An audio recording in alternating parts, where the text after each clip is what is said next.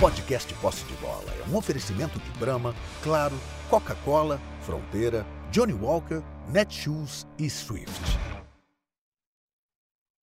Olá, sejam todos muito bem-vindos ao Posse de Bola da Copa. Mais uma vez, não tem jogo, mas tem posse de bola sim e tem assunto, hein? Tem coisas acontecendo. Por exemplo, ontem a gente falou aqui, não, o Alexandre vai jogar, tá tudo certo, tá melhor tal. Não é nada disso. Talvez ele não jogue na partida contra a Croácia e aí o Tite tem um enrosco para resolver. Quem vai jogar ali, se joga o Militão, se joga o Danilo pela esquerda, como é que vai montar o time do Brasil. Esse é um dos temas aqui. Teve o Modric falando hoje, elogiando muito a seleção brasileira. Teve o técnico da Argentina bravo porque estão vazando informações sobre jogadores machucados. Tem muita coisa para a gente falar aqui. E tem também o Kaká dizendo que é, o Ronaldo no Brasil é um cara que ninguém liga, que é apenas um gordo lá que passa na rua. A gente quer, quer discutir isso. Será que os brasileiros são realmente. É, não são reverenciados aqui, os jogadores brasileiros? Vamos falar sobre tudo isso e muito mais. Já estão comigo aqui José Trajano, Arnaldo Ribeiro, Marília Ruiz olha ali, do meu lado, e o Mauro César Pereira, que daqui a pouco também estará com a gente lá direto do Catar. Vocês querem que eu comece com a enquete ou vocês querem falar? Vou passar a bola para o Arnaldo antes, hoje. Pode ser, ou com a enquete ou passar a bola. Você então escolhe. Vamos com, a, vamos com a primeira enquete. Vamos ter de novo duas enquetes. Peço que você nos dê likes e assine o canal UOL. Além disso, vá na home do UOL e vê lá que nós estamos na home do UOL. Então, portanto, só se apertar o botãozinho de áudio para assistir o posse de bola todos os dias. Mas nos deem likes, assine o canal UOL. É, Arnaldo, a pergunta é a seguinte: quem tem mais chance de ir à final? Primeira enquete, hein? Argentina, Brasil, Croácia e Holanda. São os quatro times que entrarão em campo amanhã. E aí? Pois é, é, hoje, véspera do jogo, a gente teve essas entrevistas todas de treinadores e algumas pistas sobre os times, mas acho que elas, ou desfalques, ou retornos, mas acho que ela não vai influir nada do que aconteceu nesta véspera vai influir é, na, na, decisão da enquete, nas perce, nos percentuais da enquete. Acho que tem uma hierarquia de favoritismo: Brasil, Argentina, Holanda e Croácia. A Maria que está aqui com a gente acha que a Croácia é o adversário mais fácil, inclusive se a gente colocasse os times que vão jogar no sábado. Mas eu acho que. Eu também acho. vai ela. ter essa sequência. Também acho né? Não vai ter muita surpresa, digamos, nessa enquete. E acho que é, a tendência é a gente ter a tão esperada semifinal Brasil e Argentina, que já está sendo. O Scaloni ficou bravo com isso também, com essa pergunta sobre o que seria o maior Brasil-Argentina da história das Copas. Ele falou que a Holanda preocupa nesse momento e que não quer falar sobre eventual semifinal, mas que estamos em vias de ter Brasil e Argentina é, semifinal de Copa do Mundo, tem boas possibilidades para tal. Vamos, o Mauro já está com a gente, mas eu vou primeiro com o José Trajano, que está com a gente também, comigo com a Marília. A mais fraca aí dessas todas que estão aí, para mim, é a Croácia. Para você, Trajano. Bom, olá pessoal. Copa é Copa e vice-versa. Isso né? mesmo. É. Você sabe que eu cheguei agora, né? Sabemos. Porque o trânsito aqui em São Paulo está um negócio caótico. Ninguém consegue chegar em lugar nenhum. Eu estava temendo chegar aqui com o programa lá no segundo tempo do programa. Mas deu tempo dessa correria toda. Aí eu falei assim: é culpa da Copa. Sim. Porque não tem jogo. Eu não sei se as pessoas saíram de casa hoje, porque tem jogo amanhã do Brasil. Exatamente. E resolveram fazer tudo que tinha que fazer amanhã, estão fazendo hoje. Junta-se a isso compras de Natal, não sei o quê. Mas ficou uma coisa inacreditável. Copa não devia parar, né? Porque a gente já fica, fica se habituando, fica querendo ver jogo, a bola rolar. E os piores dias da Copa são esses que antecedem, uhum. por exemplo, antecedem as quartas de final de amanhã. Porque é muita especulação. É. Aí você tenta tirar que o que o técnico falou nas entrelinhas, que aquele jogador insinuou, que a imprensa lá não sei lá de onde disse isso aqui. Porque tá um, é sempre um fala-fala danado. E você não tem certeza de onde você vai pegar as informações verdadeiras. Por exemplo, a imprensa portuguesa diz que o Ronaldo se negou a treinar com quem não jogou. Aí vem a federação, diz que ele resolveu ficar fazendo musculação. Ah, bom, musculação ele faz até dormindo. Mas, então você não sabe. É, então é muito confuso. O que deu para tirar da, da entrevista do Tite é que Tite estava tava descoladinho hoje, não estava, né? Tava. Agora eu notei uma coisa, que o Alex Alexandro, a, a presença deve ser difícil. Claro, tinha esse treino agora à tarde, eu não sei, mas ensinou que, e disse que é diferente da situação do Neymar, do Alexandre e tal. Mas eu notei, apesar dele estar de bom humor, gentil, é, eles não sabem sair de situações que não estejam no script. Na hora que se falou do gato, ele não sabia o que dizer.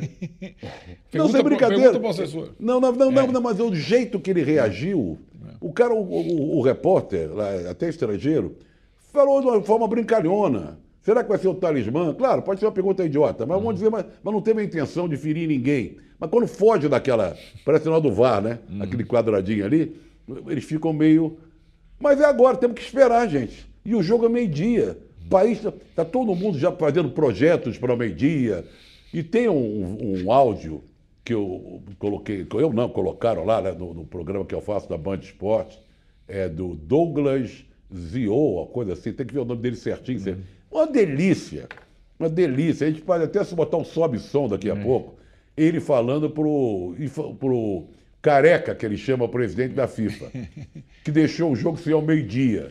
Ele falou, pô, tem que ver na minha empresa, depois, depois o pessoal volta todo mundo lá para com uma cara cheia, não sei o quê. Olha, é muito engraçado, é uma tiração de saco. É o espírito brasileiro de ver a Copa. Mas eu não gosto desses dias sem, sem futebol. Fica muita especulação, muito disso me diz, vai jogar, não vai jogar, quem é que vai? O lateral esquerdo da Croácia tá bom, não tá?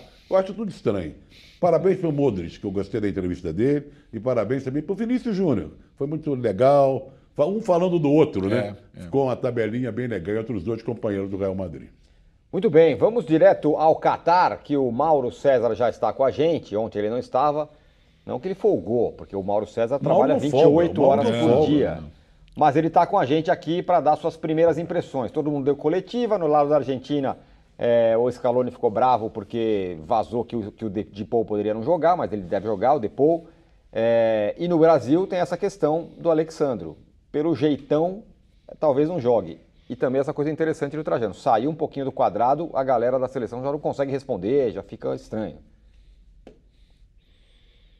Salve, salve, pessoal. Eu já não estava com expectativa nenhuma de que o Alex- Alexandre, joga, é, o Alexandre jogasse. Eu já estava achando que, que não, não voltaria. É, ainda mais porque funcionou ali com o Danilo, com, ele já jogou ali várias vezes, né?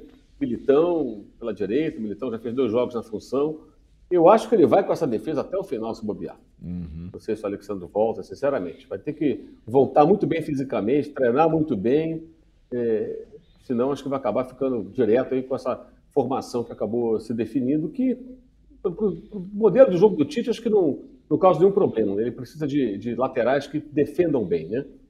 Agora, sobre o Scaloni, não tem motivo para ficar nervoso. As informações circulam, o Depou teve um problema, é, passou a ser dúvida, é natural que isso acabe é, é, é, se tornando notícia, as pessoas vão ficar sabendo, né? Vai, vai, vai, se estressar à toa, né? E é, até porque o Depou não tem feito uma boa Copa. O último jogo dele foi até melhorzinho. Jogo contra a Austrália, mas o Depou tem jogado menos do que, por exemplo, jogou na Copa América, né? Quando ele foi muito bem. Foi o melhor jogador até naquele jogo com o Brasil e tal. Mas é, nessa Copa do Mundo ele não tem jogado tão bem, não. É, A Argentina tem sofrido com muitos problemas, né? mudado muito o time de um jogo para outro, né? até por necessidade, por conta de é, é, lesões, problemas outros. O Di Maria também ficou machucado e também em função do adversário. Né? O Scaloni muda bastante o time. Então, também isso não é nenhuma novidade para ele. Acho que, que muito barulho por nada. O... E a Marília, vou para você agora, faço uma pergunta aqui do Alexandre Barbosa. Eu e você estamos no mesmo time, a gente e o Trajano. A gente acha a Croácia a mais fraca de todos aí. Inclusive, incluindo os de amanhã. Exclusivos de amanhã, sim. É, De amanhã não, de depois de da manhã. depois de amanhã. De sábado. Isso mesmo. E o, a- o Alexandre Barbosa fala que o Modric, em compensação, seria titular absoluto na seleção brasileira. Intocável. Colocaria o Paquetá no banco. E aí?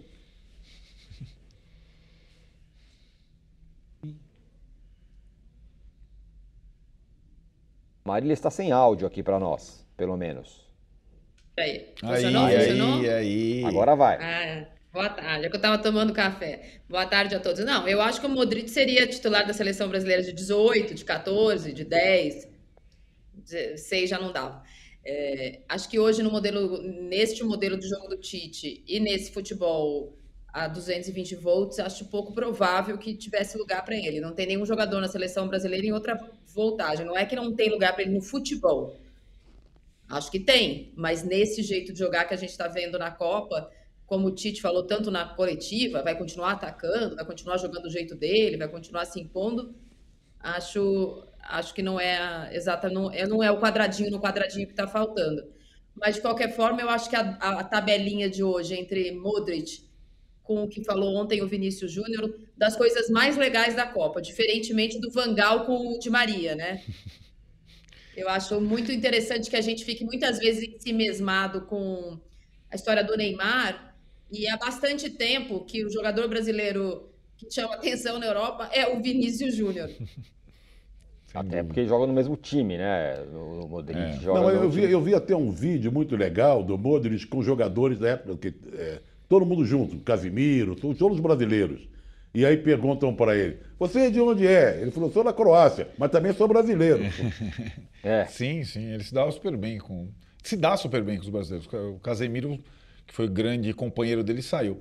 É, é aquilo, né? É, o que está é, parecendo em relação à Croácia é o mesmo respeito da seleção sul-coreana inclusive com declarações sobre mas será? dança. Então, eu, eu, não, é, então, eu acho isso então, não. Mas assim, no, no discurso, no discurso, né? Admiração ao futebol brasileiro, melhor time da Copa, segundo o Modric, Sim. jogadores é, em grande momento, é, futebol é, envolvente, é, falando, dançam porque faz parte da cultura de vocês. É, mas a minha impressão diferentemente da Marília e do Tirone, é que não estenderão o tapete vermelho para o Brasil como a Coreia do Sul fez. Que tem um pera, jogo pera, competitivo. Pera, eu, acho que, eu não sei o que, você está... Eu estou querendo eu, eu, por exemplo, que... não estou incluído nessa no tapete vermelho. Não, eu, você ah, não. É que eu estou é, incluído na hora que eu acho o mais fraco de todos. Uma coisa é o respeito, ah, a outra coisa é a intimidação, né? A Coreia do Sul ou a idolatria, porque a Coreia do Sul tratou o time brasileiro como talvez o Kaká... É goste do tratamento dos jogadores sul-coreanos em relação aos ídolos brasileiros. É quase uma mesmo som, é tipo, não vai ser isso, não vai ser isso. É jogador grande contra jogador grande. É Modric contra Neymar, é Perisic contra Casemiro, é, jogadores, tá bom, não tem tantos assim a Croácia, mas tem vários jogadores importantes, vice-campeões do mundo. Então acho que essa diplomacia de véspera, de antevéspera, ela termina na hora de começar o jogo. Diferentemente do jogo da Coreia, que a Coreia ficou assistindo o Brasil jogar por 45 minutos. Aliás, quando passaram 15 já tinha acabado o jogo. Então eu, eu entendo, acho que a. Você tem duas formas de encarar um adversário melhor que o teu no discurso antes, né? Ou provocar, ou né, ou, instigar. Ou, ou, elogiar muito. Ou elogiar muito. Encher, encher a bola do adversário. o técnico da Sérvia, né? Deu uma instigada. Ah, então. Isso, o técnico da série, o Stojkovic, deu uma instigada. Ah, que vocês vão defender com quanto? Vocês vão atacar com quatro? Alguém vai defender no time de vocês? Foi estratégia, exatamente, foi uma estratégia diferente. Então, eu, eu só Mas não uma acho... estratégia que você usa para um jogo de primeira fase é de completamente diferente de uma Perfeito. estratégia de quarta de final. Perfeito. É outra história. É. Né? É. é isso. É, e aqui, ó, já tem mensagem aqui do Márcio. Ele fala, e a teoria do Hernandes? A teoria falida da pirâmide era mais verossímil. O Hernandes fez uma, um negócio que em 2022, os anos que o Brasil é, ganhou e pode ganhar e tal. É, o Mauro César escreveu uma coluna no UOL, não sobre isso, mas passando por essa, por essa questão. Diga lá, Mauro. Eu acho que assim, é, eu vi muita gente falando sobre esse assunto. E eu acho que esse devaneio aí numerológico do, do, do Hernanes é uma coisa até pouco relevante no contexto dos jogadores de futebol que viram comentaristas, né? Muito mais sério é que você tem aí jogadores que viram comentaristas, mas que não tiram o boleiro do corpo. Então, eles não criticam o dirigente, porque talvez queiram um dia trabalhar no clube novamente em outra função. Eles não criticam jogadores, porque numa situação como essa pode ficar mal com os boleiros eles não criticam técnicos pela mesma razão, então eles não priorizam a função de comentarista quando assumem, né? usam como vitrine, como trampolim, ou sei lá o quê, mas querem manter a amizade com todo mundo, né? É, há quem critique a contratação de bons jogadores porque o amigo que é técnico não consegue encaixar os bons jogadores no time. Então a culpa é de quem contratou bons jogadores e não do técnico amigo que é incapaz de fazer o time funcionar. Isso tudo acontece, sem contar aqueles que decoram meia dúzia de verbetes tatiquês, repetem aquilo como se fosse uma fórmula matemática, mas não tocam nenhum assunto extra-campo, justamente porque não querem criar nenhum tipo de problema. E quando surge algum tipo de problema em campo, que o time está jogando mal, sempre tem uma atenuante, né? Processos, processos, mais processos. Então são as muletas que são utilizadas. Claro que isso não vale para todo mundo. Isso tem muito a ver também com o que acontece agora com o Casa Grande. Né? Ou seja, quando você faz críticas aos jogadores, você acaba comprando uma briga. É, eu nem abordei no texto essa questão, mas agora estou fazendo esse comentário. É, então, acho que a questão do Hernani foi só um meme um meme, uma coisa meio até engraçada, assim, de tão louca que ele falou, né? É, mas acho que é pouco relevante dentro de um contexto de algo muito mais importante, que é. Eu não, eu não sou contra, tá? É, ex-jogadores, comentaristas. Mas eu acho que muitas vezes é, é o cara está ali mais preocupado em manter uma situação do que fazer um trabalho realmente com o mínimo de independência. Como eu falei, tirando o boleiro do corpo, né? Acho que isso é muito pouco debatido, muito pouco discutido, né? E agora, nessa época de Copa do Mundo, mais ainda, porque aí mais jogadores e ex-jogadores, não só os ex, até em atividades são colocados na função para dar opinião. E aí você percebe até alguns comentários que são até interessantes, é, daqueles que são mais preparados, mais articulados, que se expressam melhor, mais inteligentes, né? E ao mesmo tempo também você vê um corporativismo assim fortíssimo, né? Você faz a análise e tudo, mas todo mundo é bom, todo mundo é legal, todo mundo joga bem, todo mundo é perfeito, todo mundo é maneiro. Então, acho que isso, isso, isso às vezes precisa ser um pouco mais, não sei se discutido, mas deveria refletir um pouco mais sobre isso. Como também vale para a gente, né? É a mesma coisa do jornalista que vira comentarista e não critica ninguém. Se não critica ninguém, a sua opinião vale muito pouco, né? Do que vale, do que vale a opinião, de, o elogio de quem nunca critica? Uhum. acho que é, é como se. É, é, qual seria o valor da vitória sem a derrota? Nenhum. Né? E qual o valor do elogio se sempre é elogio, nunca tem crítica? sempre está bom. Nunca está ruim, nunca está mais ou menos. Então achei que esse, eu achei curioso que assim, às vezes uma coisa assim meio boba como essa tem uma repercussão muito grande e outras que eu considero bem mais importantes, elas ficam assim, ninguém percebe, ninguém tem gente até que aplaude, até aqueles que se iludem, especialmente com a, com a reunião de verbetes do Tati Case, né? Uma grande salada que se repete a cada jogo. São as mesmas coisas que são faladas. Mudam os personagens, mas as estruturas das frases são as mesmas. Há quem se iluda.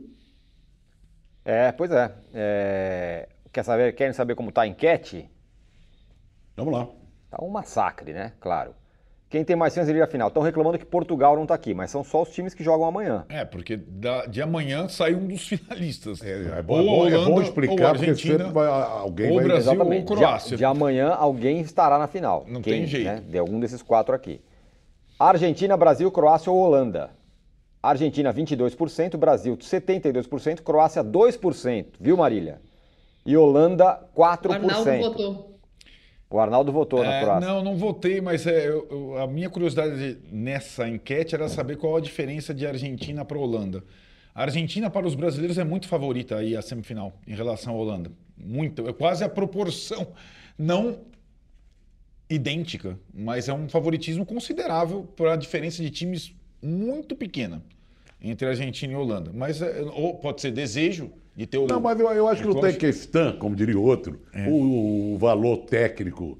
Eu acho que o brasileiro quer ver Brasil e Argentina. Argentina. É uma é. questão de, é. da rivalidade, do cruzamento entre os dois. É. Tem um. E eu também. Eu estou nessa, eu quero ver Brasil e Argentina. Sim, sim. Né?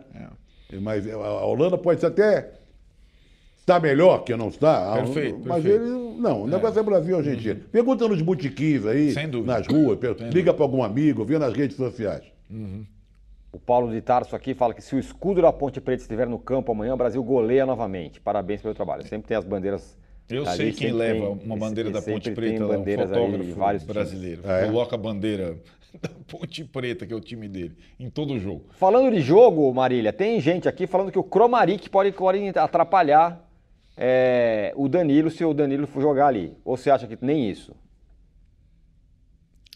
Não, eu não acho que não vai ter jogo, não acho que vai ser um WO. Eu acho que dos times que estão nas oitavas, de, nas quartas de final, a, Croma, a Croácia é um time que não, não apresenta nada que possa ser um tirar o sono do Tite essa noite. Pode acontecer uma vitória da Croácia? Então, pode. Do Brasil precisa jogar muito mal. O jeito que a Croácia joga, a lentidão com que a Croácia joga, até isso facilita a marcação de um time que está jogando com lateral improvisado. É, a seleção brasileira, se acelerar o jogo como, como tem acelerado nos melhores momentos dela na Copa do Mundo, vai criar muito mais problemas ao amiguinho do que terá problemas contra. Agora, não dá para vestir a, o, o, salto alto e se, já se vê, como diz a nossa enquete, na final da Copa do Mundo. Acho que esse time é bem. Eu acho que aconteceu um, um, cruza, um cruzamento que é dos sonhos para o Tite. Existiu um trauma das quartas de final, né? Desde que perdeu para a Bélgica esse grupo, mas desde 2006. Ah, porque se pegar um europeu na, nas quartas de final. Puxa, olha os europeus que estão nas quartas de final. Ajoelha e agradece para Nossa Senhora Aparecida, né? É, então, é, é, engraçado, né? Porque, de fato, tem esse trauma recente das quartas de final. A Croácia desse ano é, se parece com a Bélgica de 2002, não com a Bélgica do ano passado. O Brasil passou pela é. Bélgica, não, né, Marília? Fez uma primeira fase arrastada, era um time velho, era um time lento, mas foi o pior jogo do Brasil. E não fosse uma mãozinha do árbitro, a coisa teria ficado pior, né? O Brasil fez uma primeira fase em 2002 100%. A Bélgica classificou na Bacia das Almas e a, as a oitavas foi o primeiro confronto. E aí as quartas de final contra a Inglaterra, outro europeu, o Brasil já estava melhor e ganhou mesmo com um jogador a menos. A curiosidade, eu acho que da, opção, eu acho que é mais opção diante de tudo o que aconteceu, e aí eu concordo com o Mauro na última partida, do que exatamente uma decisão médica. A opção pela manutenção do Danilo na esquerda é porque funcionou muito bem e o Militão está muito bem. Essa é a questão. O Danilo cumpre a função defensiva e o Militão do outro lado não compromete nem um pouco. Aliás, o Militão para marcar o Perisic é melhor. Agora, a questão da ausência do Alexandre foi bem nos dois jogos. O Alexandre foi bem, sobretudo, no primeiro jogo. Foi bem. Uma válvula de escape. Se o Brasil precisar atacar pela esquerda, vai faltar o lateral canhoto. O Danilo não vai fazer uma dupla com o Vinícius, né? Porque ele é destro, vai para o meio. O Vinícius vai ter que se virar como. E acho que o teste contra a Coreia não serve tanto assim, né? Porque com poucos minutos já estava uma vantagem considerável e o espaço para o contra-ataque existia. Acho que o Alexandre é muito melhor quando você, você precisa atacar, quando está empatado o jogo, quando você está perdendo. Quando você tem a vantagem, tudo bem o Danilo você jogar no contra-ataque com Vinícius, Rafinha e tudo mais. Então é uma opção. É, entendo que se fosse necessário, como foi colocar o Danilo é, depois da lesão, é, pela lesão do Alex Telles, se fosse necessário colocar o Alexandro, ele teria mínimas condições de jogo. Mas aí, pesando tudo, o Tite opta por manter o time que venceu a Coreia do Sul. Quer dizer. Mas, mas fica torto, fica torto. Quer dizer, é... não que ele não possa jogar. Mas talvez o Tite. É, opte... é bem provável que ele esteja relacionado e fique no banco. É. Depois de ele ter treinado pós-entrevista do Tite. Uma situação diferente do Neymar, que quando uhum. foi, foi pro jogo e tal, né? É, porque são é. situações diferentes, a é. contusão e tal. Agora, quem está batendo tantã lá e esperando uma vaguinha é o Daniel Alves, né? Ah, é, não, a gente nem tô... falou nele, né? Não, porque o Militão, é... o Militão tem um cartão amarelo. Isso. Se der o azar dele pegar um cartão amarelo ou outro, ele está fora. É, isso mesmo. Não é isso? Vai pendurar. E se o Alexandre não tiver condições de voltar. Daniel bom, Alves contra a Argentina. É, é, a gente não quer que isso aconteça, mas há essa possibilidade. Sim. sim. Teria que acontecer muita coisa. Que é. o, o Militão ganhar outro cartão amarelo, o Alexandre não ter condição de voltar. Mas existe essa possibilidade. Uhum, Como existe a possibilidade do Brasil não enfrentar a Argentina. Também. Sim. Né? Qual é a garantia que a Argentina vai passar da Holanda? É. O Brasil passar pela Croácia é bem mais viável. Mas também, jogo é jogo, né? Uhum. Então, eu acho curioso. Só faltava o Daniel. Não, não quero nem falar que eu ia dizer aqui. Porque... porque não, o Daniel já imaginou. Trajano, você lembra 98, quando o Cafu leva o cartão amarelo contra a Dinamarca. Jorginho. Não, entrou Não. o Zé Carlos. Zé Carlos Zé Papagaio. Carlos. Que não era nem considerado. É, pa- é, Nada, ele era velho já, era É. contador de piada, imitador de, Isso, coisa, e de na, na- passarinho. na concentração da seleção ele ficava imitando para os repórteres, ele é muito bom imitador. E ele veio da terceira divisão, Isso. segunda divisão. coisa Ele tinha assim. jogado um ano bem no São Paulo, já com uma certa idade, foi convocado para ausência de laterais Mas direitos. você sabe que lateral direito ele jogou tem contra a Holanda. sempre um, ah, tem, Tem, um- tem. tem um estigma ali. Tem. Você vê que o, o- lembra do nosso Josimar. Sim, exa- isso mesmo. Né? Aliás, que golaço do Josimar. Pois, aí foi uma loucura, positivo, né? Ele Saiu todo mundo, entrou Não, no mas é, Josimar você vê que tem sempre um. um negócio. É, o Josimar era a terceira opção. É. Aí o Fagner em 2018 teve que jogar. Teve um monte de situação, né? De lateral direito, de... é verdade. Parece Sobra- lateral direito do seu time, do São Paulo. Parece. Não... Tem um- Porque a cada mês é um novo É, que não exato. E goleiro, tá? Aliás, parabéns pela contratação. Muito obrigado, muito Mais um obrigado. goleiro. Eu defendo a tese que o, que o Rogério Ceni não quer contratar nunca um grande goleiro para não abafar O que ele tudo que ele como- plantou e todo o prestígio adquirido. Não é possível. Porque eu não contrato nunca um grande goleiro. Sempre é o reserva do Fortaleza, é o reserva do Isso. será de quê. Não, não. Exatamente, é verdade. Agora, só para te acalmar um pouco com relação ao Daniel Alves, não podemos esquecer que os, car- os- não, os cartões eram, né? Então. Não, é, então, mas, Não, mas se o Militão é, levar o o Militão cartão, tomar, ele- ele- tem que cumprir. Ele fica fora da Ah, semifinal. tá. O, que, o que pode acontecer é, seria pior ainda, talvez, o Militão tomar na semifinal. Não, aí, não, aí não, aí aí, não, aí não, aí, aí zerou. Não, aí zero. Ele, ele não pode tomar um cartão se jogo. amanhã. Amanhã Nesse não jogo. pode tomar cartão amarelo. É Pronto. isso. Mauro, qual a sua, a- a- o perigo que você vê na Croácia? Diferentemente de mim e da, da, da Marília, que não Se eu vemos for nenhum. o Mauro fala assim, nenhum. e olha o áudio. Está sem áudio, Mauro?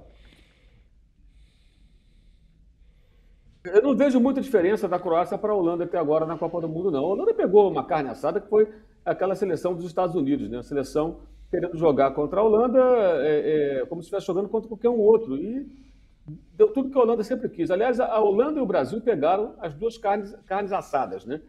As duas seleções que não enfrentaram seus adversários da maneira que deveriam. Coreia do Sul e os Estados Unidos. Tanto que o, o, o Dumfries deitou e rolou ali, o jogo inteiro. Deu um passe para um gol, deu um passe para outro gol, fez um gol no segundo tempo e os americanos nada fizeram para resolver. Né? Então, assim, fora isso, teve um jogo com o Equador que merecia ter perdido, empatou. Né? Ganhou do Catar, que, convenhamos, né? É, era a seleção mais fraca, a seleção anfitriã. E aí teve um estreia com o Senegal ali, que fez 2 a 0 e tal. Então, assim, não é muito diferente o adversário da Argentina e do Brasil até aqui na Copa. Não significa que não possa crescer daqui para frente, mas assim, não, não vi a Holanda mostrar tanta coisa assim, tá? É, como a Croácia também não. Eu acho que o risco, o risco que o Brasil pode correr é a Croácia conseguir cozinhar esse jogo, levar esse jogo É. num ritmo lento durante o- os 90 minutos e empurrar para a prorrogação. É, não como fez ontem a, a Marrocos, é, antes de ontem, né? Marrocos. Marrocos jogou contra a Espanha retrancadíssimo e vai repetir isso aí contra Portugal, com toda certeza, vai tentar repetir.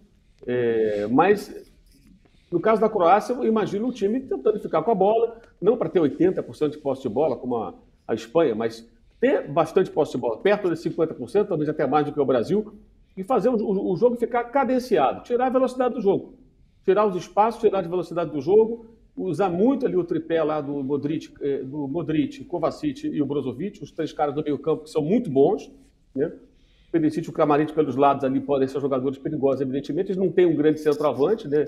Até o Mandzukic faz falta, né? Se você pensar no ex-jogador ali do- da, da posição que, que a Croácia podia contar no passado. E esse jogo se arrastar, naquele jogo modorrento, num 0 a 0 E aí você pega o jogo da Suíça, o Brasil teve muita dificuldade. Contra a Sérvia, o segundo tempo foi muito bom, mas o primeiro tempo teve- também teve dificuldade. né? Não vou falar de Camarões, que era o time reserva, aí é outra história. Então, acho que o risco que o Brasil corre é a Croácia conseguir levar o jogo no ritmo dela, ela ditar o ritmo, que deve ser uma tentativa de um ritmo cadenciado. Não imagina uma retranca, todo mundo entrincheirado, não. Mas ficando com a bola, toca, toca aqui, toca ali, tudo vai mantendo o jogo no ritmo mais lento, pra, sem dar espaço, porque o Brasil joga com dois pontas que querem correria, querem espaço, e um atacante também que tem velocidade arrancada, que é o Richardson, o próprio Neymar. Então, eu imagino que a Croácia, se ela conseguir fazer o jogo ir no ritmo que lhe convém, o jogo pode começar a ficar complicado. Né? Vai, vai se arrastando, vai se arrastando. Acho que isso é possível. É um time que não jogou bem até agora, mas a Copa do Mundo é assim mesmo. E a Croácia na outra Copa foi, foi passando com prorrogação, uma, outra, outra, e chegou à final. Teve a Argentina em 90, que foi assim também, né? Se foi se arrastando do jeito que dava com o Maradona carregando o time nas costas eh, mais uma vez e chegou até a decisão, ainda perdeu num pênalti marotíssimo né, para a Alemanha. Então, acho que é um jogo que pode se tornar um jogo que se complica, ele pode ficar complicado. Acho que não dá para não dá para desprezar uma vice-campeã do mundo, gente. Uhum. Não dá para chegar o time vice-campeão do mundo, ah, não, não vale nada, vamos ganhar. Não, não vai ganhar assim. Eu, eu concordo com o Mauro. Tem um jogo, é. acho eu. Você ah, acho que é uma peça a partir do Brasil brilha intensamente e liquida a fatura. A análise do Mauro eu também assino embaixo. Quer dizer, essa de, de segurar o jogo. Não uma retranca de botar o ônibus ali na frente.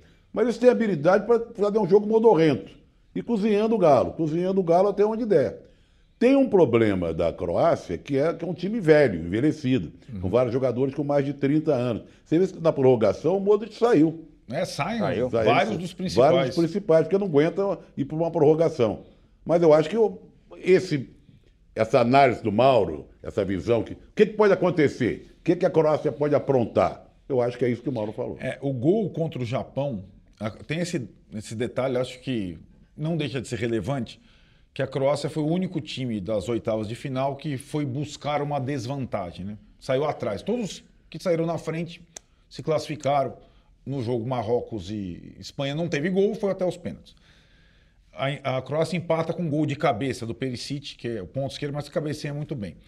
Esse é um detalhe é, para esta Copa e para as últimas eliminações do Brasil nessa fase quartas de final que a Marília é, citou. O Brasil foi eliminado nas quartas de final pela França 2006, Holanda 2010. Bélgica. Bélgica 2018. Aqui no Brasil foi para a Alemanha na semifinal com aquela catarse toda. Nessas eliminações 2006, 2010, 2018, com gols de cabeça. É, onde eu quero chegar? Essa escalação do Militão com o Danilo, mais Casemiro, o Brasil fica com cinco jogadores muito fortes na bola aérea. O Militão é zagueiro, o Danilo não é baixo, mais altos que o Alexandre, vai bem no jogo aéreo também. E acho que não deixa de ser uma preocupação do Tite, pelo que ele viveu na Copa passada, pelo que é o seu adversário, que joga bastante na bola aérea também, para essa partida. Então tem isso, tem, são detalhes para opção entre um ou outro. O Militão pode não ser um lateral que vai até o fundo, mas ele é muito bom no jogo aéreo, ele é versátil. Isso, dependendo do adversário, faz mais. Eu não sei se seria contra a Argentina, que joga muito mais pelo baixo do que pelo alto, seria o ideal. Mas contra a Croácia, acho que faz todo sentido ter o Militão lá do lado do Perisic, que cabeceia muito bem. É, ó, a gente encerrou a nossa primeira enquete e vai partir para outra que tem a ver com a escalação do Brasil. A primeira enquete ficou o seguinte: como já era esperado, é, quem vai estar na final quem tem mais chances de ir para a final entre os quatro que jogam amanhã? Brasil, 73%, Argentina, 20%, Holanda, 4%, Croácia, 2%. A próxima enquete, Marília, que eu vou perguntar já para você, a sua resposta, tem a ver com a escalação da seleção. Qual a melhor dupla de laterais para amanhã? Considerando tudo, que o Alexandre não está 100%, todas as questões, a questão da bola aérea, etc. Militão e Danilo, Militão e Alexandro, Danilo e Alexandro. Bom, o Alexandre não pode. Não, Só tem ele, uma opção. Ele pode, pode jogar no meio do jogo, pode ficar no banco, né? Não, a única possível. Né? Ninguém mandou só convocar essas pessoas para sistema defensivo. É Militão e Danilo. Se quiser ganhar o jogo. Não, não acho que dá para arriscar um jogador que não está inteiro e que tem um problema muscular que prejudica a mobilidade dele num jogo mata-mata. Mas vem cá. Não, você... não, mas ela, ela tá, não tem outra opção. Se olha, a é. única opção que teria, eu vou voltar com o Daniel Alves. É, é Daniel não Alves. Tem, não tem, não tem, não tem. Não tem, né? Danilo na esquerda, Daniel Alves, Daniel Alves na direita e deixar um militão da reserva. Um, um, seria uma loucura. Uhum. Mas a única. Porque o Alexandre não vai jogar. Então é. não dá para colocar ele na pesquisa, na enquete. É, a Marília entendia que se o Alexandre tivesse. O, o, Tite meio que descartou na. Na coletiva. Antes do treino. Né? É, então, na cabeça dele já estava definido, independentemente do desempenho do Alexandre no treino. Se ele aguentasse bem, se ele não aguentasse. Porque eu acho que na cabeça dele seria já essa opção.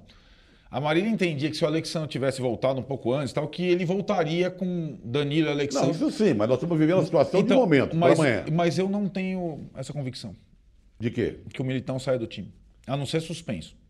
Não, não, mas estamos falando. Mais, cara, mais. Mas peraí, o Alex não não joga. Não saia mais do time. Não, mas se ele não jogar, não vai ser esse time até o fim, como o Mauro Como o até Mauro falou. mas o que o Mauro falou, eu, É. eu tenho a impressão do Mauro. Esse time, se passar pela Croácia, vai perdurar com Militão e Danilo. Porque, inclusive. Mesmo se o Alexandre estiver bom? Mesmo Mas, inclusive, ninguém sabe se esse bom ah, vai ficar bom. Vai ficar bom em quantas?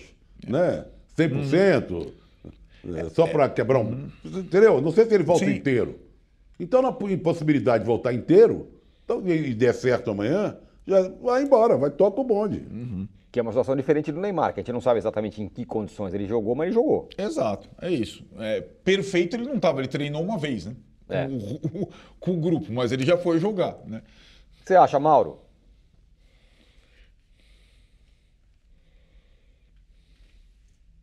Eu acho que não.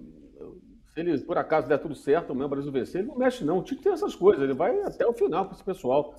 É mais ou menos o que acontece com o Rafinha. O Rafinha, por exemplo, continua no time, né? Mesmo que ele não jogue bem, esse último jogo até foi melhor um pouquinho, mas é um jogador que, digamos assim, menos tem correspondido às expectativas. Tem um reserva que é competitivo, né? Que é o Anthony, um reserva imediato ali. E segue o Rafinha. Eu acho que o Tite vai, vai até o final com, esse- com essa, com essa defesa, se porventura tudo correr bem para o Brasil amanhã. Acho que ele não mexe mais, não. Eu queria mudar de assunto, porque eu me lembrei do negócio hoje em relação à seleção de Portugal. Que está na Berlinda essa história ainda, né? Claro. do Cristiano Ronaldo, da irmã, não sei o quê, tá, bom. Me lembrei que eu acho que cabe como uma luva, cai como uma luva, aquela expressão dada pelo saudoso Otto Glória, que foi muito famoso em Portugal, É levou Portugal ao terceiro lugar na Copa de 66, campeoníssimo com Benfica, aquela coisa toda. Dizendo que o técnico de Portugal é uma besta ou bestial. É o caso do Fernando Santos agora. Quer dizer, se ele for eliminado por Marrocos, é uma besta. Né? Se ele passar adiante, é bestial. Então ele está nessa encruzilhada. Então a frase do, do saudoso Alto Glória cai como uma luva para cima do, do Fernando Santos para o jogo de sábado. É, porque não acabou, né? Ele ainda tem três, se ele chegar até a final, jogos para continuar uma besta ou barrando bestial. não, ou ser uma besta ou ser bestial. Não tem meio termo. E Não, não, mas, mas tem o seguinte: se ele perder de Marrocos, é uma besta. É. Se ele perder da França ou Inglaterra, É outro aí ele é um pouco besta, um pouco bestial. É. Né? Se perder a final, É.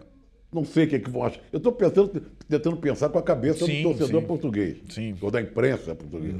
Mas tudo também vai depender do comportamento do Cristiano Ronaldo nessa, né? Se ele vai, vai ser um cara colaborativo ou como estão falando, vai embora, não vai ficar lá, né?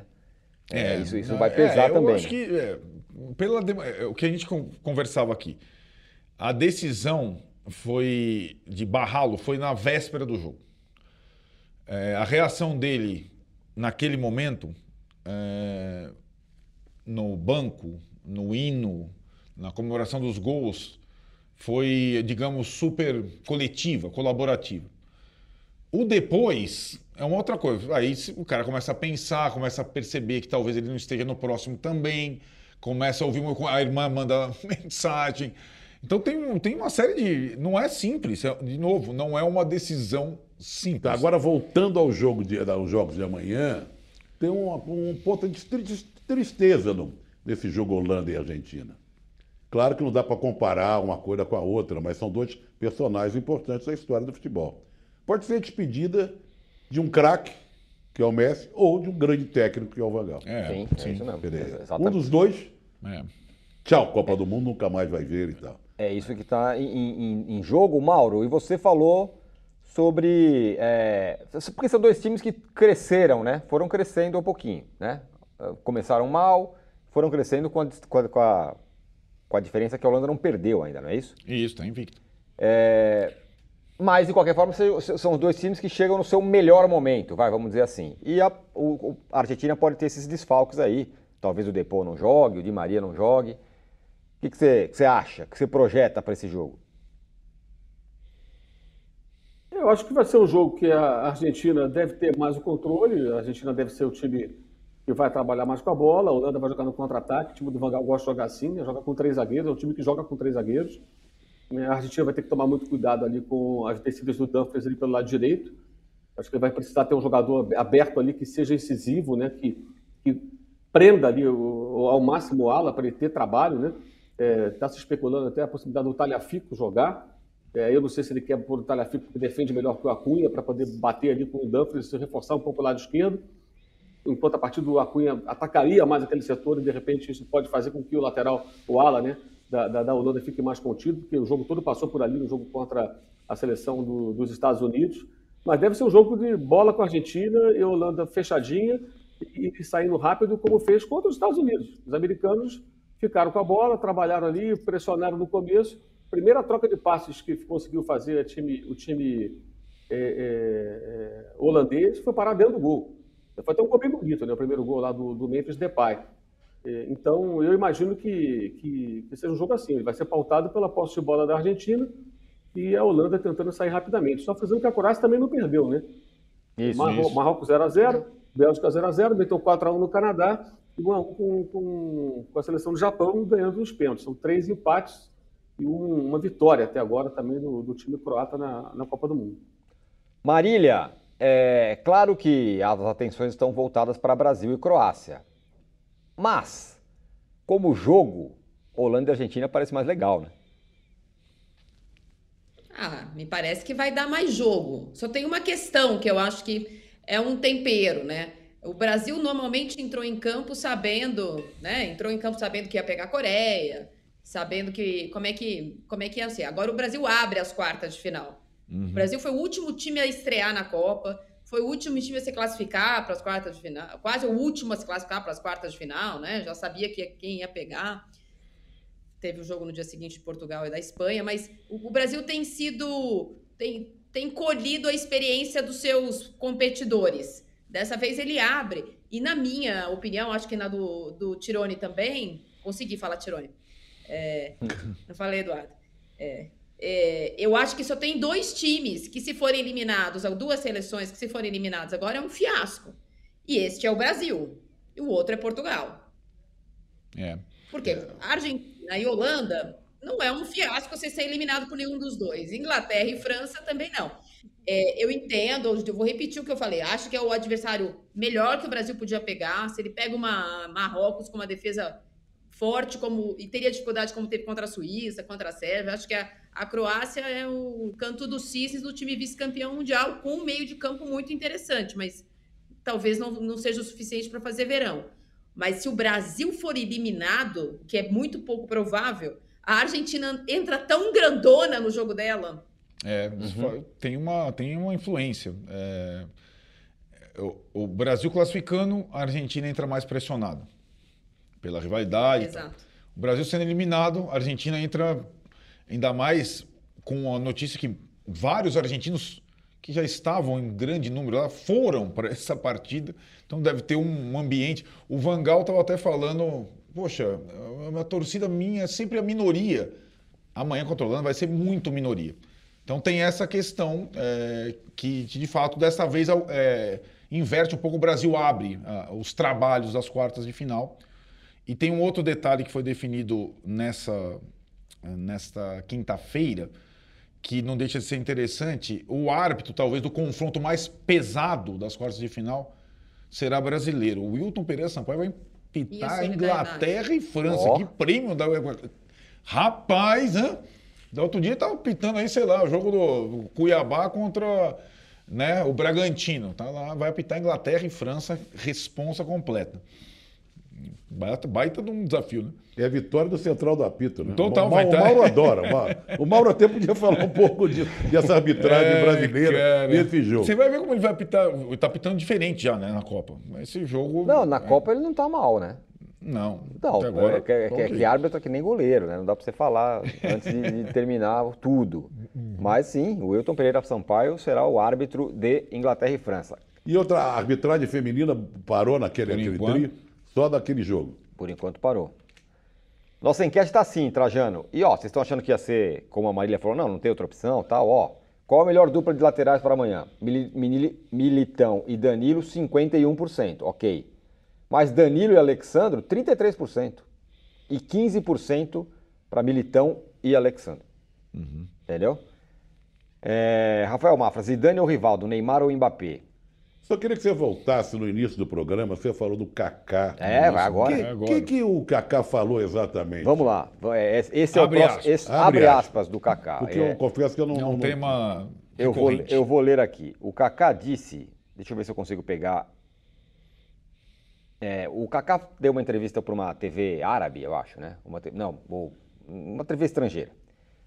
E é, aí, é, inglesa. é uma TV do Catar. Uma TV do Catar, exato. Não, em inglês. Em É inglês. o Bein Sport, é o, é, o, é o canal do Catar. O canal do Catar, exatamente. Deu uma entrevista lá, é, dizendo que no Brasil os jogadores ídolos são meio que. não são, não são reverenciados. E a frase dele foi assim: no Brasil, o Ronaldo, o fenômeno, é só mais um gordo andando pela rua. Enquanto que no mundo ele é super reverenciado e tudo mais. Foi essa a frase é, do Kaká. Ele está falando Com isso. gordofobia à parte, ele falou. Ele está falando isso em cima desse entreveiro do texto da manifestação do Casa Grande. Também. Muito principalmente. Né? É, Ou essa situação que precedeu isso, do, das postagens de solidariedade ao Neymar, que o Brasil não merece o Neymar. Acho que essa, essa discussão de jogadores. mas não está falando do Neymar, ele está falando, Não, não, ele falando, tá de, falando do do- ídolos brasileiros. Sim, mas ele citou, citou o Ronaldo Fenômeno. Sim. Até parece que é isso. Não, não é ele, mesmo. ele também, nada ci- ele disso. também cita o Definitivamente Neymar. não é. Na entrevista ele também cita o Neymar. Não, mas poderia citar, tudo bem, ótimo, É. parabéns. Olha, eu acho curioso isso. Esse assunto é um assunto que começou a ser dominante agora de, de, de dois dias para cá, né? E, além de eu nem sabia que o Kaká estava lá, no, no início da Copa, quando mostrava aquele pessoal que foi estelado lá nas poltronas e tal, o Kaká não aparecia, aparecia mais os caras de terno azul, terno preto, sei lá. O Kaká estava com outra, né, com outra roupagem. Isso, isso vai ficar. Como também eu acho que vai ficar dessa Copa, uma coisa que o Mauro falou, perguntado por nós, talvez a gente tenha que fazer uma reflexão sobre o que houve em relação à enxurrada de ex-jogador de futebol comentando na televisão. Você Entendeu? Não sou contra. Mas foi uma coisa nunca vista. Tá? E a outra maneira de transmitir futebol também, vide Casé. Então, teve uma série de transformações, de acontecimentos em torno da Copa do Mundo, que terminada a Copa, depois que a gente comemorar ou chorar, comemorar o título ou chorar a perda do título, que nós vamos ter que discutir. Vamos ter que nos debruçar em cima disso. Quer dizer, a maneira de transmitir uma Copa do Mundo, não é? Parece que a, própria, a próxima Copa, inclusive, não vai haver exclusividade da Globo. Como já não houve dessa vez para as redes sociais. Daí o sucesso do Casé. Não é? Então tem uma série de detalhes. Esse, a enxurrada de ex-jogadores, vários têm a menor competência para comentar. E outros até competentes. Por exemplo, Felipe Luiz me surpreendeu. Tenho gostado das análises dele. Tem outros que ficam aquela coisa que o Mauro falou, quer dizer, é o passar o pano. Por que o grande sucesso do Caio Ribeiro? Que é o comentarista de futebol mais adorado pelos jogadores de futebol. Ganha todos os prêmios quando os jogadores votam. Caio Ribeiro. Porque não assume nada, ele está sempre a favor, né? não tem o menor momento de crítica. Agora, isso teve um detrimento do jornalista esportivo. Teve. É, não é. é, não estou querendo criar uma, uma cisânia, uma briga, uma restrição. Mas tem que ser conversado isso. A vitória nesse ano foi a presença das mulheres. Isso que tem que ser louvado. É outra discussão. A presença das mulheres, mas será que foi pouco usado? Vê o que eu perguntei agora. E o trio feminino de arbitragem? Vai ficar só naquele? Que ele foi- colocou aquele trio só para dar um agradozinho? Não é? Então tem uma série de discussões pós-Copa que já está se formando uma pauta. Uma pauta de muita conversa. Eu citei algumas aqui, mas eu acho que vão ter outras. É, o que eu acho, concordo plenamente, o que eu acho que, especificamente em relação a essa situação que o Kaká falou em relação ao Ronaldo, é que os jogadores de futebol no Brasil, sobretudo aqueles que foram campeões, é, talvez eles entendam que o feito que eles conseguiram seja suficiente para que eles sejam imortalizados e nada do que eles falam, fazem depois da carreira possa ser analisado e criticado eventualmente, né? Então, isso não existe em nenhum lugar. Ah, não, porque eles comparam muitas vezes com a idolatria que o argentino tem pelo grande jogador argentino. De fato, é uma relação diferente. É uma relação diferente. Agora, em relação ao Ronaldo especificamente, eu acho que pelo contrário. O Ronaldo, até porque veio jogar aqui no final da carreira, o Ronaldo é um cara super. O, não só jogadores como torcedores. Quando o Ronaldo veio jogar no Corinthians, um monte de gente é corintiano ou não, São Paulino, palmeirense, Santista, ia no estádio ver o Ronaldo. Os meninos da seleção como a gente falou, passam a mão na perna do Ronaldo. O Ronaldo é o exemplo da superação de um jogador que estava condenado a parar a carreira. Ele acho que ele, ele Talvez é... seja a maneira que o Kaká enxerga o Ronaldo, é... chamando de gordo que anda por aí. Isso né? pode ser Quem uma tá coisa. chamando de gordo que anda por aí é o Kaká. Agora, o Ronaldo ele vai ser analisado como dono do Cruzeiro. Dono do time na Espanha, dono vai, do Cruzeiro. Dono do time da Espanha. Exatamente. O Romário vai ser analisado como senador. Além do senador o, que votou contra, contra, o Bolsa Família. O Bolsa Família, então, o, então, junto então, com o Flávio Bolsonaro isso, ontem. Isso não acaba. O Pelé, quantas vezes ele foi analisado por coisas, alianças e não sei o quê. Não, não a questão foi... da Unicef lá do Pelé. Poxa, não, não, tem, não tem essa. O, o ótimo, é, foi craque, ganhar a Copa do Mundo. Agora, isso não torna o cara ilibado pro resto Inatingível. da vida. Inatingível. Isso não é falta de carinho, né? E não é uma coisa, ou falta de admiração, ou de. Agora, uma coisa é que o cara fez no campo e outra coisa é que a vida do cara continua. E muitas vezes continua porque o sucesso no futebol levou ele a outro lugar. Eu vejo uma situação, é, uma, uma distorção entre. E aí acho que essa coisa que começou com. Ah, o Brasil não merece o Neymar o ídolo no Brasil não é cultuado. Eu, eu vejo uma, uma completa distorção, uma falta de noção. Falta de noção. E não é desrespeito, mas é se o cara está fazendo outra coisa da vida. Se o cara está falando, se o cara. Você analisar o que o sujeito é hoje, não só o que ele fez como jogador de futebol. É, queria ouvir o Mauro sobre isso. E o Max Moraes fala: os caras querem que o CPF seja, seja idolatrado, mas o CNPJ não. É, um pouco Mas, isso. Mauro, coloque o seu, a sua colher nessa discussão. Eu fiquei tentando imaginar o Ronaldo andando pela rua, mas não consegui imaginar. Então, já começa de uma forma, para mim, estranha, né? O Kaká falou Ronaldo andando pela rua.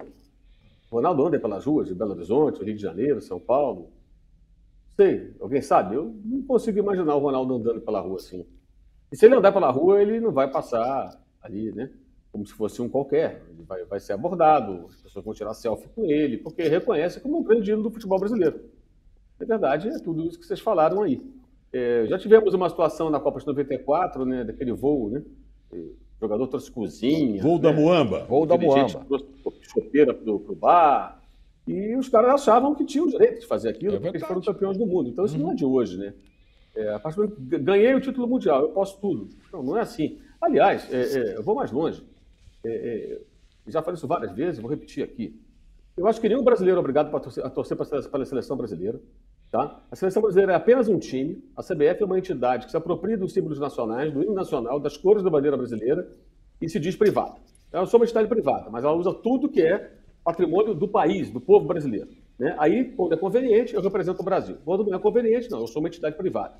Então, torce para a seleção quem quer. Quem não quer, não torce, apenas assiste os jogos, pode torcer para outra seleção, faz o que quiser. Automaticamente, ninguém é obrigado a idolatrar, idolatrar ninguém, jogador nenhum. Isso é uma grande bobagem, na verdade, é, é, é quase uma reivindicação, né? É, é de um, uma licença para. Assim, eu faço o que eu quero, falo o que eu quero, todos têm que ficar batendo pão porque nós ganhamos uma Copa do Mundo. Pelo amor de Deus, né? Acho que nem quem ganha, nem quem ganha duas Libertadores, acho que merece isso, não, mas quem ganha uma Copa do Mundo. É... Diga lá, Marília.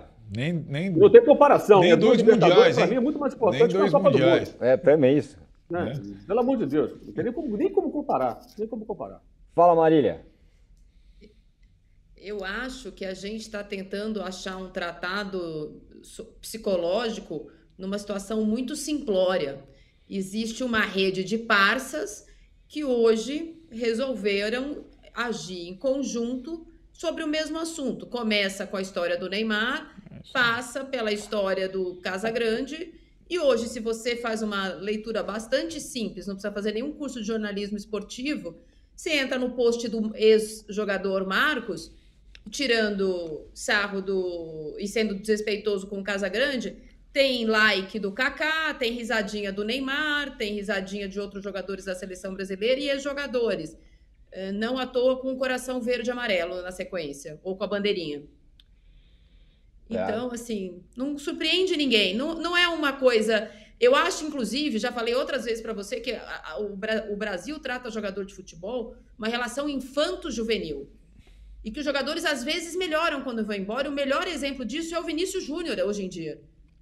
Comeu o pão que o diabo amassou e não voltou depois de seis meses na data na janela europeia porque não aguentou ficar. É, esse é um, é a exceção que comprova a regra. Nós somos o país da bolacha de água e sal na Espanha, do Viola, do Marcelinho Carioca, do, Gabi, do Gabigol, agora do Gerson. A gente é o, o- o país dos jogadores que precisam de um secto de pessoas puxando o saco para eles se adaptarem. É capaz de ter que importar o sol de Copacabana também, porque senão não está bom o suficiente. Mas hoje, essa entrevista do Kaká para o canal do patrocinador que levou ele para a Copa, o post na internet, a bandeirinha do Brasil, isso é uma ação conjunta do time A contra o time B. Uhum. É. Muito bem, ótimo. Ó, vamos para o nosso intervalo aqui e agora a gente vai falar nosso ratão e nosso gatão e em seguida Aí tem o jogo de amanhã. tem o jogo de amanhã. Agora volta Aí a tem ter o jogo de amanhã. imperdível amanhã. Então não sai daí, nos deem likes e aperte o botãozinho aí para se inscrever no canal. Não sai daí, já voltamos.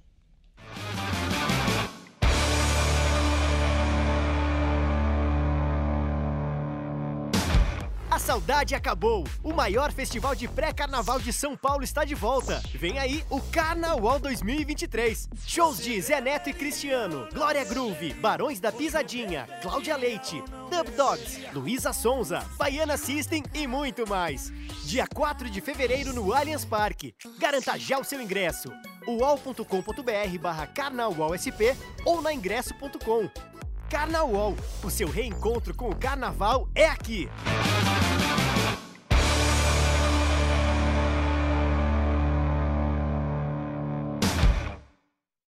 Estamos de volta. Assine o canal UOL, dê o seu like. Mauro, para quem vai o seu gatão de ouro? Gatão de ouro hoje. Tá difícil Tem gatão nada, de hein? ouro hoje, hein, Tirone? Você me pegou aqui agora, hein? Gatão de ouro. Para temperatura aqui na, na cidade de Doha, que a perspectiva aqui de queda de temperatura. Putz, coisa maravilhosa. que alívio, que alívio. excelente, adorei esse gatão de gatão. ouro vai para a temperatura que deve dar uma esfriadinha aqui. Isso é muito bom. O Boa. pessoal do clima tempo de lá. Marília,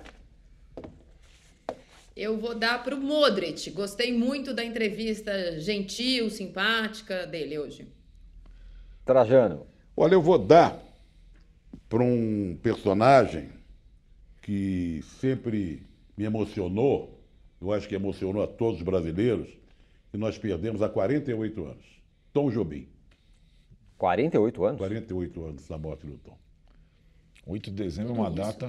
E eu, e eu tenho uma história que eu, assim, quando o Tom Jobim morreu, eu estava num botequim que eu frequentava. Ele morreu em 1990, veio a ser 48, confirma para mim. É, Rubem, 48 não, deve ser 38 anos, né? Vê aí. Não, é mais de 40. É. Tom Jobim, Não morreu em nove- 1994. 94. Foi o ano da morte dele. Então dá. Sou péssimo. Rubens, some Menos, menos, menos de Hã? 40. 28. 28. 28. Eu Ele é pensei jornalista, não sabe nada É, de Eu mais. é um pensei nisso porque eu já trabalhava. Eu lembro que eu Eu estava na redação. eu falei, a mas- Marília fez uma cara, você tem razão, 48, eu teria muito. é. Quando o Tom Jobim morreu, eu É porque eu lembro e eu não tenho É, 48. exatamente. Assim, você deve ter caído a ficha pra você. Eu frequentava um botiquim ali do Taim Bibi. Botiquinho furreca ali com o pessoal. Do lado do Gracinha, que é uma escola tradicional Sim. aqui em São Paulo. A gente ficava tomando cerveja, tira água, a gente mandava no botiquim. Soubemos da morte do Tom Jobim. Eu fiquei transtornado. Aí confesso também que já tinha tomado umas cervejas a mais. Saí pela rua, que é uma rua pequenininha, e vendo as pessoas vendo todas as televisões ligadas, as pessoas vendo novela. A vida continuou. Eu não admitia aquilo. Como é que a vida pode continuar? As pessoas estão vendo novela e o Tom Jobim morreu. Fiquei gritando é. para os prédios: Tom Jobim morreu e vocês vendo novela. Os amigos tiveram que me segurar, voltar para dentro do bar. Você enlouqueceu. Sensacional. Eu, eu fiquei tão triste, tão desnorteado que houve esse acontecimento. Eu estou falando isso porque hoje eu recebi uma mensagem dizendo: lembra quando você falou no linha de passe? De que Eu lembro disso. Eu lembro, eu estava nesse, nesse, nesse Lembro, dia. lembro. Arnaldo, para quem vai o seu gatão? Bom, só lembrar que também 8 de dezembro foi o aniversário de morte do John Lennon. John eu, Lennon. lembro, eu lembro muito, eu tinha 9 anos, acho. a 48 reação, anos da morte dele. reação do meu Então, pai. 48. 48 anos da morte do John Então, Lennon. então eu confundi Ares com Bulgário, que o Lennon com. 42. desculpa, 42. 42 anos. Então, não é possível. 42 eu fui fazer a anos. conta, Você tinha eu falei, se eu anos? lembrar. Eu tinha, eu tinha 8 anos. Bom, a Marília não era nascida, Exato. você não lembra nada. Não, é, a conta dele eu teria dois anos. Não, mas eu tinha 42 oito anos, eu lembrava é, da reação do meu pai, com a- mais ou menos como você. Tipo, pra ele tinha acabado tudo. É, acabou parado o tudo. mundo. É.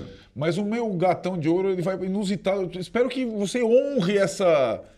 Vai para a indicação do Wilton Pereira Sampaio. Quando ele daria um gatão de ouro para apitar Inglaterra e França? Rapaz, não pode ter prêmio melhor que isso, sério.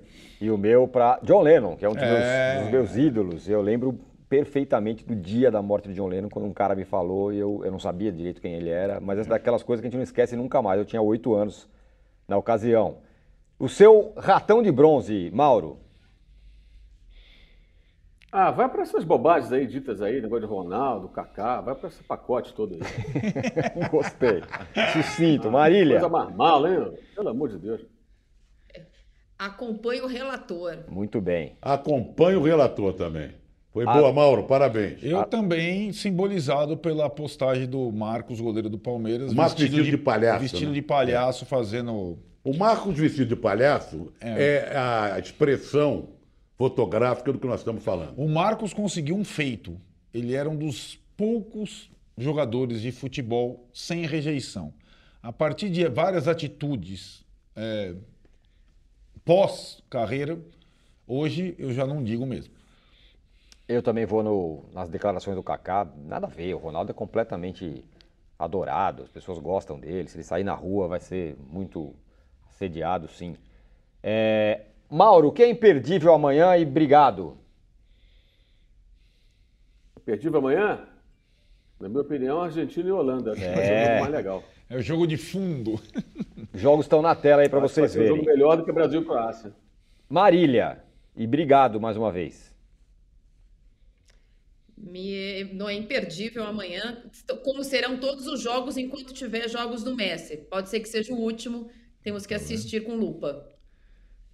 Trajano. Eu vou nessa, nessa barca, aí o pessoal vai dizer, estão torcendo contra o Brasil porque acham outro jogo. Não, outro jogo é o melhor jogo mesmo.